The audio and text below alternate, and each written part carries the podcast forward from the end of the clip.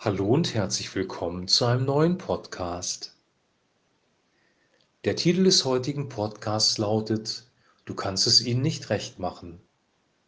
Wir lesen aus Lukas Kapitel 7, die Verse 31 bis 35. Wem soll ich nun die Menschen dieses Geschlechtes vergleichen? Und wem sind sie gleich? Sie sind Kindern gleich, die auf dem Marktplatz sitzen und einander zurufen und sagen, wir haben euch auf der Flöte gespielt und ihr habt nicht getanzt. Wir haben Klagelier gesungen und ihr habt nicht geweint. Denn Johannes der Täufer ist gekommen, der weder Brot aß noch Wein trank, und ihr sagt, er hat einen Dämon. Der Sohn des Menschen ist gekommen, der isst und trinkt, und ihr sagt, siehe ein Fresser und Weinsäufer, ein Freund von Zöllnern und Sündern. Und die Weisheit ist gerechtfertigt worden von allen ihren Kindern. Soweit der heutige Text. In diesem Text werden zwei Personen gegenübergestellt, die sich sehr unterschiedlich verhalten, eigentlich sogar entgegengesetzt verhalten, nämlich einmal Johannes der Täufer und auf der anderen Seite der Sohn des Menschen und mit dem Sohn des Menschen ist immer Jesus Christus, der Sohn Gottes selber gemeint.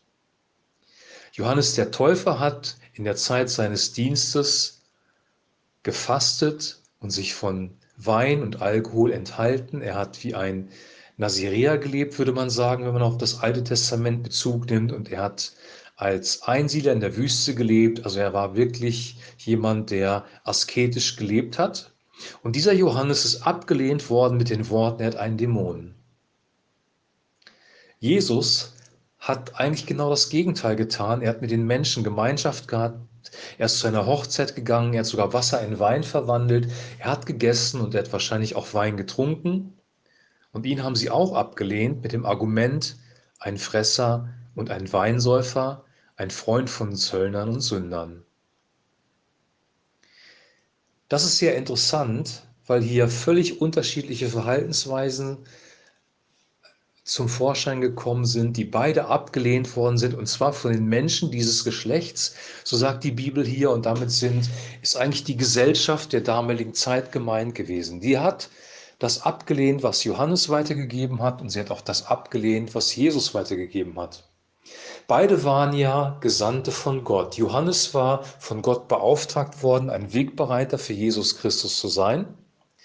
Und Jesus selber ist von Gott gesandt worden in diese Welt, um ja, die Menschen zu erretten. Beide waren gesandt und beide sind abgelehnt worden. Und wenn wir ins Alte Testament gucken, äh, wie die Propheten gelebt haben, ist ihnen ähnliches widerfahren. Sie sind auch von den Menschen in der Gesellschaft, von dem Mainstream würde man heute sagen, abgelehnt worden. Rational ist das nicht zu erklären, weil es hier völlig konträre, unterschiedliche Verhaltensweisen gab. Aber es geht einfach darum, dass der Geist dieser Welt, das, was von Gott kommt, was durch den Boten Gottes kommt, abgelehnt wird. Ablehnung ist uns verheißen, das hat Jesus auch sehr deutlich klar gemacht und muss, uns muss klar sein, dass diese Ablehnung nicht rational zu erklären ist. Es geht nicht um unser Verhalten, es geht auch nicht um die Botschaft, die wir, ähm, die wir weitergegeben haben, weil die Botschaft, die Jesus ähm, uns gegeben hat, die wir weitergeben sollen, ist die reinste, die heiligste und die lebensbejahendste Botschaft im ganzen Universum.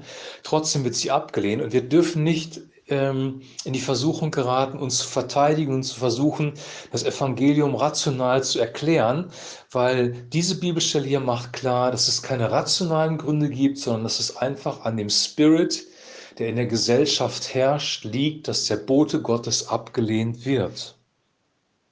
Die Menschen dieses, dieses Geschlechts, dieser Gesellschaft, dem System, des Systems der Welt, lehnen die Boten Gottes ab, in der Regel. Als letzter Satz steht hier, und die Weisheit ist gerechtfertigt worden von allen ihren Kindern.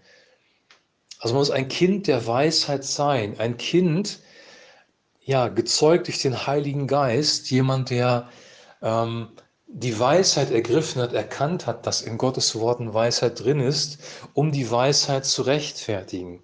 Uns werden Menschen begegnen, die Gott, die von Gott berührt worden sind, wo der Heilige Geist Offenbarung geschenkt hat, die werden die Botschaft annehmen.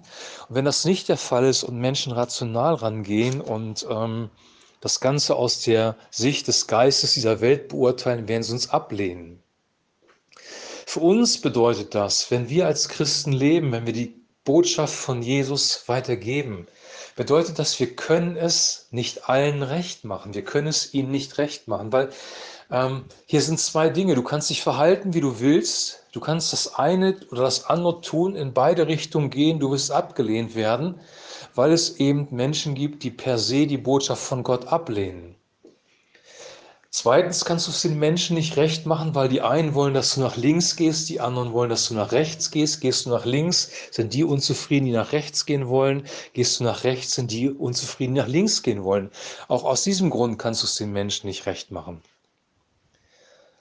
Das Befreiende ist, wir dürfen in der Freiheit leben, ja, uns unabhängig zu machen von der Meinung von Menschen. Wenn du dich abhängig machst von dem, was Menschen über dich denken, was Menschen, wie Menschen deine Botschaft bewerten, wie Menschen dich selber einschätzen, weil hier werden ja auch diese beiden Personen beleidigt. Johannes wird unterstellt, dass er von einem Dämon besessen ist. Und über Jesus wird gesagt, dass er ein Fresser und Weinsäufer ist. Also hier werden die Personen auch persönlich angegriffen.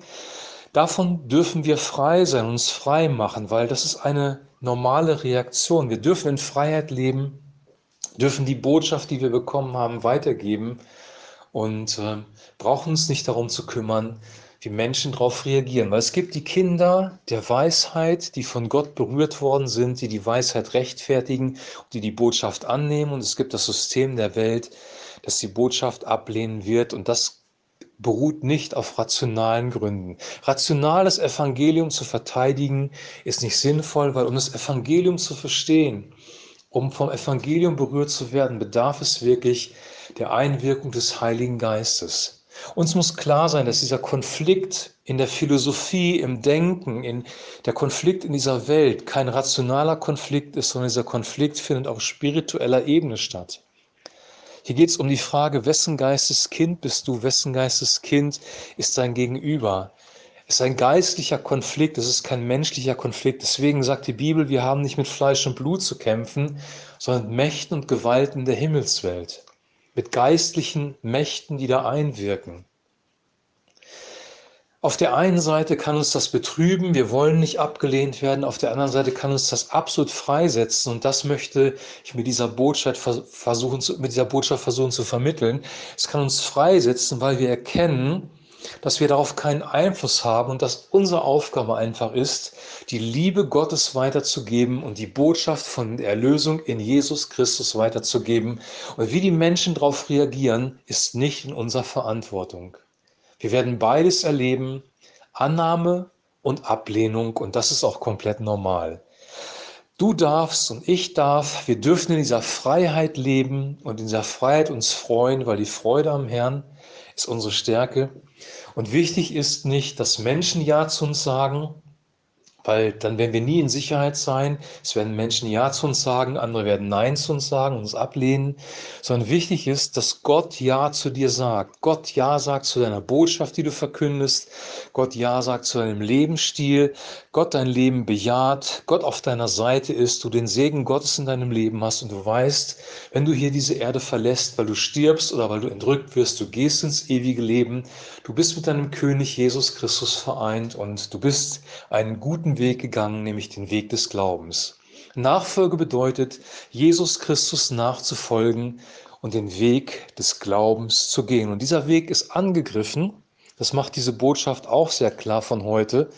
Und deswegen ist es wichtig, dass wir uns frei machen von der Meinung von Menschen und wirklich den Weg Gottes gehen. Und diese Freiheit, die wünsche ich dir und die wünsche ich mir, weil diese Freiheit macht unser Leben wirklich weit. Ich wünsche dir diese Freiheit und ich wünsche auch mir diese Freiheit in der ganzen Fülle, die das Neue Testament beschreibt. So viel zum heutigen Podcast. Du kannst diese Bibelstelle gerne nochmal lesen. Lukas Kapitel 7, die Verse 31 bis 35. Morgen hören wir dann einen neuen Podcast. Bis dahin wünsche ich dir alles Gute und ein herzliches Shalom.